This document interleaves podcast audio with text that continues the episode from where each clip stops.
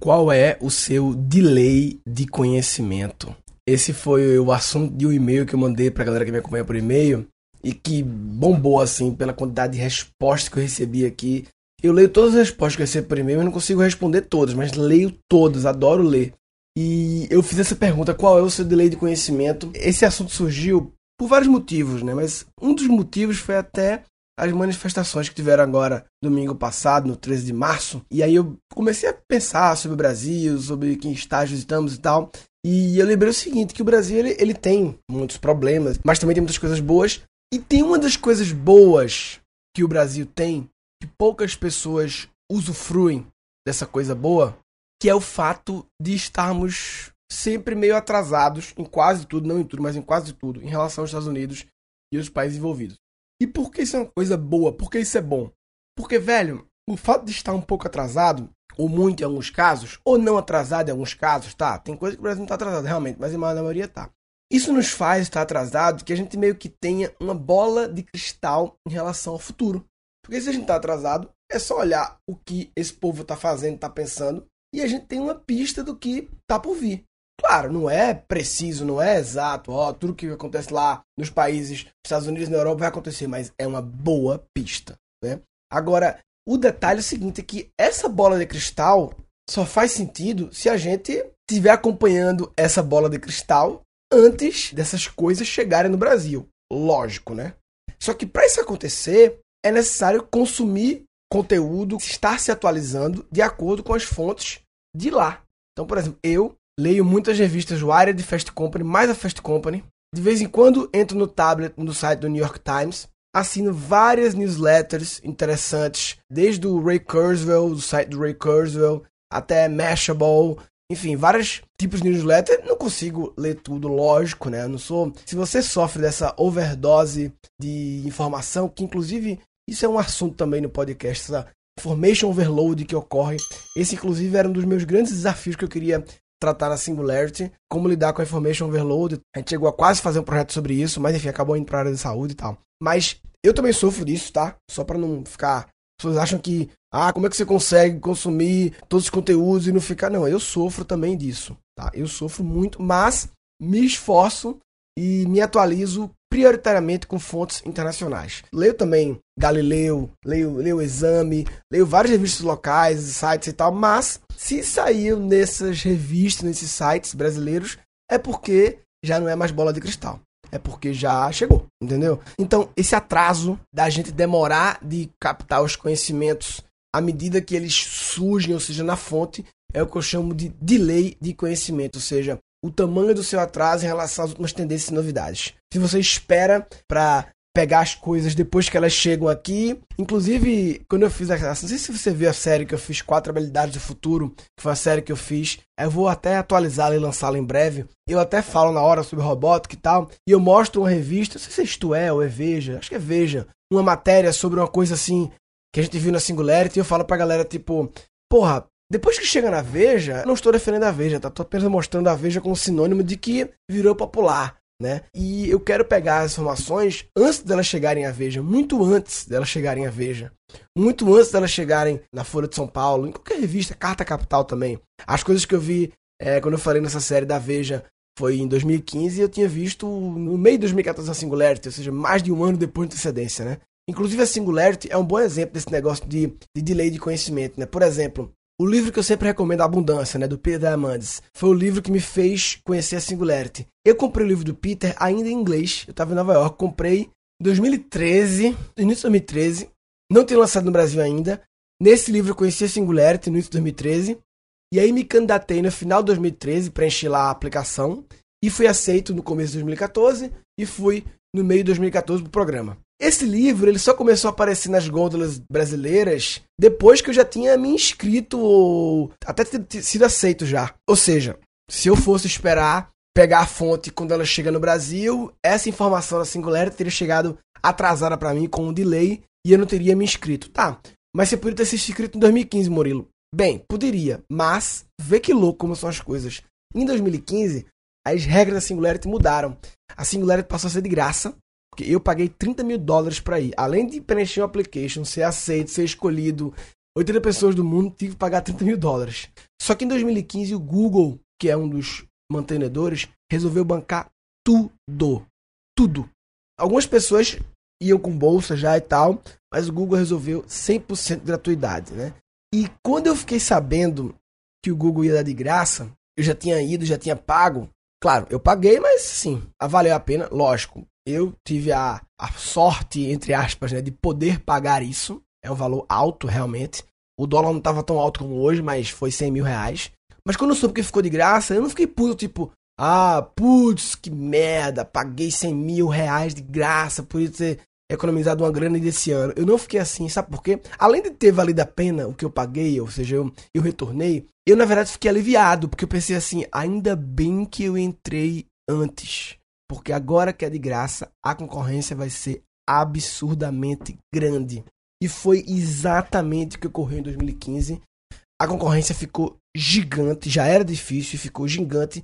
E até o perfil das pessoas mudou. A galera fala, muita gente se pergunta, ah, por que o Google resolveu bancar isso? Tudo bem o Google é fora, tem muito dinheiro, mas porra, 30 mil dólares vezes 80 pessoas, não era 80 que pagavam, tinha umas 20 bolsas, vezes 60 pessoas. É uma grana, né? A turma diz que o, Google começou a tratar a Singularity que eles são vizinhos, né? É, o parque da NASA que a gente fica morando lá é vizinho ao, ao a série do Google. E a teoria que a teoria mais óbvia, né, é que virou um recrutamento para o Google. Virou lá um quintal para o Google ficar olhando aquelas pessoas ali e ver as pessoas que ela quer. E isso fez com que o perfil das pessoas que foram aceitas em 2015 mudou. Foi menos empreendedores e mais cientistas. Porque o Google quando eu falo cientistas, pessoal, não é só cientista de laboratório, é um engenheiro de software, eu considero como cientista, entendeu? Resumo de tudo, timing é tudo. O timing é tudo. Porque se eu tivesse esperado para ler o livro quando lançou no Brasil, provavelmente eu não aplicaria para Singularity 2014, provavelmente não seria aceito em 2015, quem sabe, mas eu acho que não. Ou seja, a importância de você pegar o conhecimento na fonte assim que ele é produzido porque aí você tem um diferencial. Você vê que eu comecei falando que o diferencial era a bola de cristal para o Brasil, mas acabei dando um exemplo que não é nem Brasil. Foi um diferencial meu até para os Estados Unidos, até para ter essa informação. Informação é tudo. A gente tá na era da informação, velho. Não é à toa que é uma era da informação. Você sabe o que significa a era da informação? Assim, já parou para pensar? A frase que eu sempre gosto de falar, já parou para pensar? A era da informação é a era em que teve a era industrial. É a era que a indústria é tudo. O cara que era o grande industrial era o fodão. Na era da informação, informação é tudo. Parece, como assim informação é tudo? Mas é. A informação que eu tive, parece besteira, mas é, eu tô levando para um exemplo que parece pequeno, mas não é pequeno, é grande. A simples informação de que existia Singularity University que eu tive em 2013 e que grande parte, muitas outras pessoas, pelo menos do Brasil, tiveram só em 2014, me fez um grande diferencial me fez, porque eu saí na frente e tive uma vantagem. E isso não é pagar pau pros Estados Unidos, tá? Tipo, não é inegável que grande parte do conhecimento foda do mundo é gerado em inglês. Alguém tem dúvida disso? Você pode odiar os Estados Unidos, odiar o American Way of Life, mas não dá para negar que grande parte, a maioria, a maioria 51%, né, do conhecimento foda do mundo não é gerado em português é, é gerado em inglês e muita coisa nem sequer é traduzida. Algumas coisas são traduzidas instantaneamente, tem, lógico, coisas que saem nos Estados Unidos e que no outro dia estão aqui, lógico, mas tem coisas que demoram um ano também e tem coisas que nunca são traduzidas. Então, a pergunta que eu faço para refletir é: qual é o seu delay de conhecimento? Você está consumindo os conteúdos na fonte, ou seja, assim que eles são produzidos, ou você está esperando dias, semanas, meses ou anos para consumir em português, ou você nem sequer está consumindo porque nunca chega em português e nunca chega para você. Isso é uma reflexão poderosíssima. Inglês é um negócio, né? Saber inglês é um negócio que todo mundo, assim, todo mundo, entre aspas, classe média, classe A, B e hoje em dia talvez até classe C, faz algum curso de inglês ou na escola, ou faz. Hoje em dia tem escolas de inglês de todos os para todas as classes sociais e tal. E assim, as pessoas passam anos e anos e anos e não aprendem, né? Eu gosto de falar aquela frase que se você continua fazendo as coisas do mesmo jeito e espera um resultado diferente, você tá de brincadeira na tomateira, né? Porque não dá. Se você quer um resultado diferente, você tem que fazer as coisas de jeito diferente. Pessoas que, ai meu Deus, tem que estudar inglês, aí se matricula numa escola. Pô, tu não passasse a tua adolescência inteira estudando inglês? Como é que tu agora ficou velho, não sabe, vai resolver da mesma forma que nunca resolveu? Não dá certo, entendeu? Um pessoal me perguntou assim: é, Murilo, mas será que precisa mesmo aprender inglês? Porque você mesmo fala lá na Singularity, eu vi muito isso, que hoje em dia os, os tradutores estão cada vez mais poderosos, realmente estão cada vez mais eficientes. Hoje em dia, para se traduzir um texto online de inglês para português, tem um nível de eficiência realmente muito, muito alto em texto e em voz, cada vez melhorando. Eu até falo na palestra minha que é uma tendência que todo mundo vire poliglota daqui a alguns anos. Não é daqui a dois anos, nem daqui a cem anos, tá? Mas é daqui a alguns anos, eu não vou dizer quanto não sei, todo mundo filho poliglota, por quê? Porque, velho, daqui a... Hoje em dia já tem o Skype que traduz. O Skype Translator que você fala no idioma e a pessoa do outro lado ouve no idioma dela.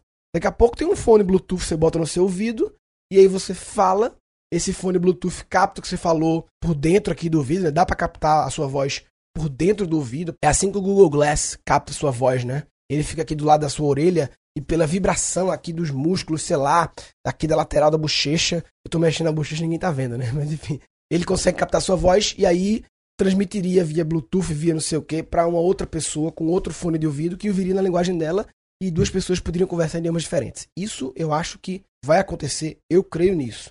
Só que a consequência disso não é tipo, ah, então tô livre de aprender idiomas. Tá livre de aprender alguns idiomas sim, mas eu acho que inglês não. Inglês não. Vou explicar por quê. Tem muita gente aí, ah, aprender mandarim, porque mandarim, a China vai dominar o mundo, a China é muito louca, fica aprendendo mandarim e tal, não sei o quê. Se você trabalha com comércio exterior para China e vai frequentemente para lá, realmente tem que aprender mandarim. Apesar que tem algum amigo, um amigo meu, por exemplo, que trabalha com comércio exterior da China e sabe quase nada de mandarim, porque ele tem um funcionário lá que é chinês e que fala inglês também, eles se comunicam, enfim. Mas eu quero dizer que se você tem realmente um negócio quase que diário envolvendo a China, tem que aprender mandarim. Se não, é só para uma possível ocasião, não sei o que, eu acho que não vale a pena. Por quê? E não só mandarim, eu dei um exemplo, mas assim, até, por exemplo, alemão. Alemão, pô, queria aprender alemão. Mas a análise que tem que ser feita é curva de aprendizagem versus necessidade. Essa é a análise. Qual é a curva de aprendizagem, a dificuldade de aprender inglês hoje em dia no Brasil, a dificuldade de aprender alemão e a dificuldade de aprender chinês. Inglês obviamente, é muito mais fácil de aprender, porque já faz parte um pouco da nossa cultura. A gente conhece muitas palavras em inglês já, e toda hora vemos coisas em inglês e filmes e toda hora, para treinar é mais fácil, enfim, não tem, é inegável, né? Já alemão, bem mais difícil do que inglês, pelo menos na nossa vida aqui, porque a gente não é exposto muito ao alemão, e mandarim, mais difícil ainda. Agora vamos, vamos analisar sobre a ótica da demanda, ou seja, da necessidade, do quanto no dia a dia de um brasileiro normal é necessário. Inglês, muito, alemão, quase nada, mandarim, quase nada. Então veja que o inglês ele tem a menor esforço de aprendizagem e a maior necessidade. E é por isso que eu acho que ele tem que ser aprendido. Os outros não necessariamente. A não ser que seja por hobby, porque você gosta de viajar, ou porque tem alguma demanda muito específica sua em relação a francês, italiano e outro idioma. Mas assim, por necessidade, eu acho que o inglês é básico e aí, pessoal, eu queria desmistificar esse negócio, que muita gente quando fala de inglês pensa em, sim, inglês é importante porque no currículo é um diferencial. Cara, foda-se o currículo. Não é aprender inglês por causa dos outros, é por você. Não é pelos outros, não é porque as empresas exigem, é por você.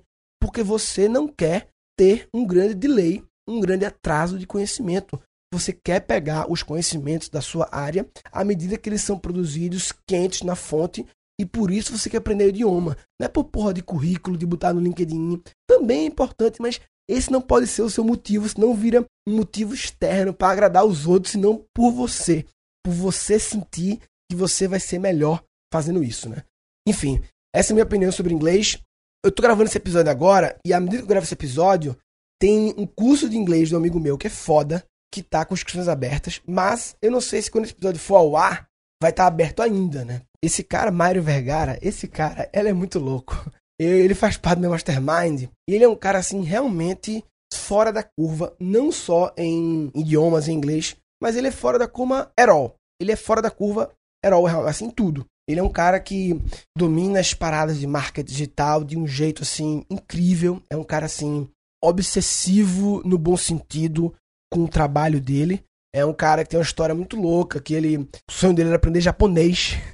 aí ele fez faculdade de letras, aí passou num intercâmbio pra ir pro Japão, morou um ano no Japão. Ele morava com a galera lá na República, sei lá, e todo mundo lá de vários países, mas todo mundo que tava lá, acho que em função da, do intercâmbio dele, tinha esse interesse especial, não só em japonês, mas em línguas em geral. Então ele virou um grande expert em aprender línguas em geral. Ele fala alguns idiomas, não muitos, mas ele é um especialista em, em hackear a forma com que as pessoas aprendem idiomas. É muito interessante. Quem quiser tentar, o, o link de recomendação meu é murilogan.com.br barra Mairo.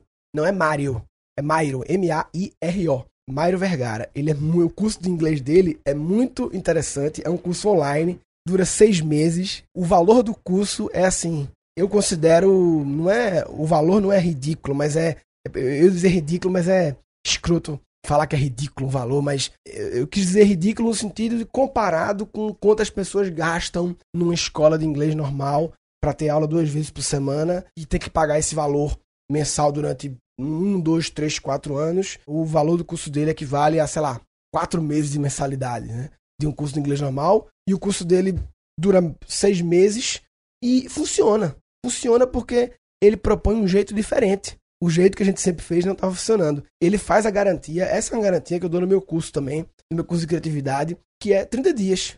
30 dias, papai. Eu confio no meu taco, ele confia também. Então você entra no curso, pode começar a ver o curso e você tem 30 dias para desistir e ter reembolso integral sem ter que explicar nada. Você pede reembolso e acabou, sem ficar conversa enrolando, nada. Na hora, na lata. Só que o Maia é mais agressivo e ele ainda tem lá, eu não sei qual é, quais são os detalhes, mas ele tem lá uma. No vídeo que ele fala do curso, ele explica que tem uma situação: se você faz o curso e não aprende, não sei o que, ele te devolve e te paga 500 reais. Isso aí eu não faço, não, porque isso aí eu acho demais, agressivo demais, assim, sei lá. Mas ele faz isso e, e funciona, né? Enfim, quem quiser conhecer Murilo Gun, .com.br barra Mairo e as pessoas que se inscrevem no curso de Mairo se matriculam lá através da minha recomendação. Eu, obviamente, ganho uma comissão merecida por estar recomendando, estar divulgando. Mas eu, o que eu estou fazendo? Eu estou juntando as pessoas. Até agora já teve 48 pessoas que se inscreveram no curso do Mairo por mim. E quando acabar o curso do Mairo, daqui a seis meses, vou fazer um hangout com essas pessoas em inglês, uma transmissão ao vivo. Só com essa galera que comprou por mim em inglês contando da Singularity. Eu vou contar os detalhes da Singularity. Detalhes assim, eu não vou focar nas coisas que já tem na internet, em palestra minha, porque isso já tem. Vou focar no, dia a dia da Singularity, como era, mora na NASA lá, as pessoas, a convivência, as histórias. Porque isso é uma vontade que eu tenho de compartilhar já há muito tempo. E eu nunca consegui entrar nesses detalhes pormenores. E uma outra pergunta que me fizeram muito quando eu mandei esse e-mail, respondendo, foi: Murilo, mas aí fala aí algumas fontes, fora essa que você falou e tal. E já que eu tô gravando em podcast agora, eu vou dar uma dica de um podcast que é em inglês e que para mim é o melhor podcast que tem, assim, o mais legal que eu acho, que é o Brian Johnson Optimize, porque o slogan dele é More Knowledge in Less Time, mais conhecimento em pouco tempo. Ou seja, é isso. Ele resume várias coisas, livros e tal, episódios curtíssimos, muitos e muitos insights. Então, essa é a minha dica. Bem, quem quiser trocar ideia sobre esse assunto, acessa guncast.com.br barra delay. Se você não sabe escrever delay, se vira. guncast.com.br barra delay, D-E-L-A-Y. E tem um grupo no Facebook que eu acho que no outro podcast eu divulguei errado, o grupo em inglês. Não é Guncast English, é Hard Work Daddy. Hard Work Daddy. Entra lá no grupo Hard Work Daddy do Facebook para trocar ideias em inglês. Só pode escrever em inglês lá, compartilhar coisas em inglês, enfim. É uma oportunidade interessante. Resumindo, o que eu queria dizer nesse episódio é: não adianta correr se você quer ser uma pessoa diferenciada, fora da média. É fora da média significa que você não quer ser medíocre, porque medíocre está na média. Se você quer ser uma pessoa fora da média, não quer ser medíocre, você tem que aprender inglês. Se você não sabe inglês, você tá de brincadeira na tomateira. Ah, brincadeira na tomateira. Tá de brincadeira na tomateira. Ah. Nesse episódio foram capturados oito insights. Esse atraso da gente demorar de captar os conhecimentos à medida que eles surgem, ou seja, na fonte, é o que eu chamo de delay de conhecimento, ou seja, o tamanho do seu atraso em relação às últimas tendências e novidades. Isso nos faz estar atrasado que a gente meio que tenha uma bola de cristal em relação ao futuro. É necessário consumir conteúdo, estar se atualizando de acordo com as fontes de lá. Timing é tudo. Se você continua fazendo as coisas do mesmo jeito e espera um resultado diferente, você tá de brincadeira na tomateira, né? Na era da informação, informação é tudo. A análise que tem que ser feita é curva de aprendizagem versus necessidade. Não é por porra de currículo, de botar no LinkedIn. Também é importante, mas esse não pode ser o seu motivo, senão vira um motivo externo para agradar os outros, senão por você. E um episódio futuro. Isso é um assunto também no podcast, essa information overload que ocorre. Falou, papai.